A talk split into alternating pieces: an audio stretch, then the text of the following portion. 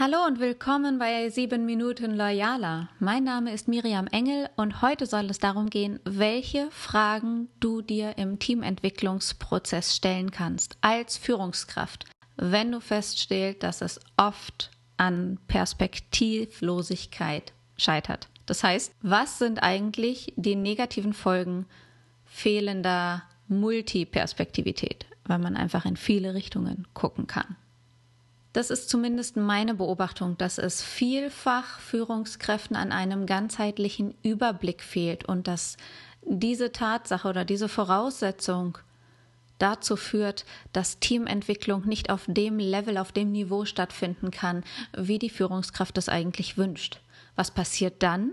Teams fallen auseinander, Teammitglieder ziehen sich auf ihre eigene Perspektive, auf ihre eigenen Ziele, auf ihr Ego zurück und es hat eine Reihe von weiteren Effekten für die Gesamtunternehmung, für gemeinsame Projekte, weil die dann auseinanderdriften und Synergien lösen sich auf. Was auch passiert, ist, dass die Strategie wankt. Das heißt, es fällt Teams schwerer, die strategische Ausrichtung untereinander abzustimmen, weil jeder immer mehr in seinem Klein-Klein agiert und da hinein verfällt. Die Arbeitsqualität nimmt damit ab. Das bedeutet auch, dass Lernen, Innovation und Kompetenzentwicklung stagnieren und Entscheidungsprozesse immer mehr basisdemokratischen Charakter bekommen. Es geht nicht voran, es wird immer einseitiger und das wollen wir eben nicht. Drum, wenn du den Teamentwicklungsprozess bei dir im Unternehmen kontinuierlich im Blick behalten möchtest, sind folgende Fragen wertvoll, dir immer wieder zu stellen in der Selbstreflexion, nur für dich, frag dich öfter, wie kann ich mein eigenes Verhalten im Entwicklungsprozess auf die gesetzten Ziele hin verbessern? Welche Rollen gibt es in meinem Team und was bedeuten die für das Funktionieren des gesamten Teams? Welche günstigen und ungünstigen Verhaltensweisen zeigen deine Teammitglieder bezogen auf die gemeinsamen Ziele? Und wann, und das meine ich auch aus loyaler Sicht vollkommen ehrlich, wann musst du dich von Mitarbeitern trennen und wie machst du das, ohne den Teamerfolg zu gefährden? Wie kannst du das Bewusstsein für die Chancen und Risiken des Rollenverhaltens deiner einzelnen Mitarbeiter erhöhen?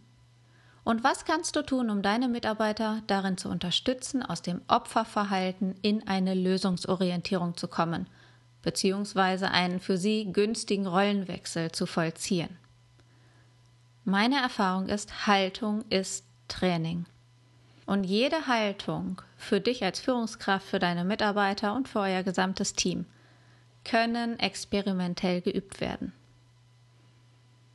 Stell dir einfach mal eine Frage und beantworte die aus verschiedenen Haltungen und Sichtweisen deiner Teammitglieder heraus.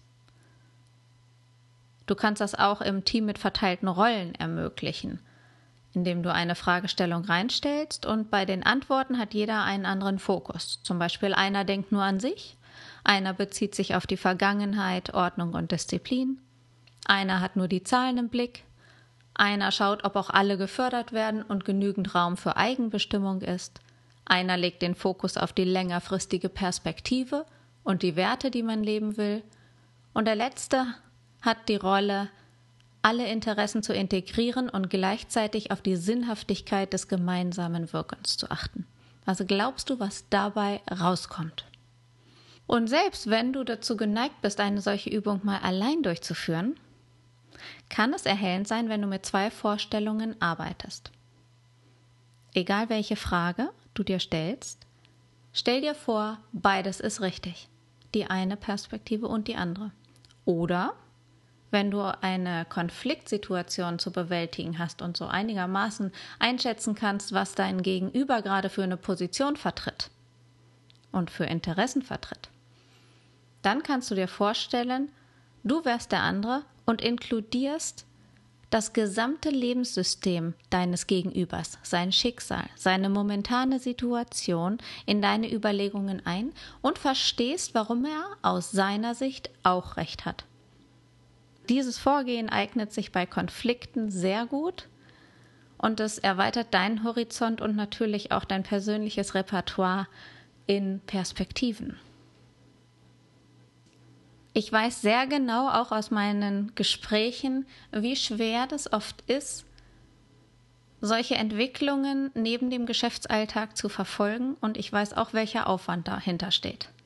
Falls du sagst, du kriegst es im Alltag sowieso zeitlich nicht hin oder du, du hast einfach nur sehr punktuell nur Zeit, dich mit solchen Fragestellungen auseinandersetzen, dann kann es für dich eine Option sein, das Führungsprogramm von Loyal Works mal genauer unter die Lupe zu nehmen, denn wir kombinieren individuelles Mentoring mit Seminartagen zur Erweiterung des Werkzeugkoffers Führung, um Führungskräften so die Möglichkeit zu geben, zum einen den nötigen Abstand zum Tagesgeschäft zu nehmen, um Perspektiven zu wechseln und Lösungsräume zu vergrößern und gleichzeitig durch das Mentoring den Transfer des neuen Wissens in die konkrete Praxis im konkreten Unternehmensalltag zu integrieren und zu garantieren. Dafür stehen wir auf jeden Fall. Wir sind mit vier Trainern unterwegs. Wir machen das ganze Programm über ein halbes Jahr, damit es auch wirklich sich verankern kann im Alltag.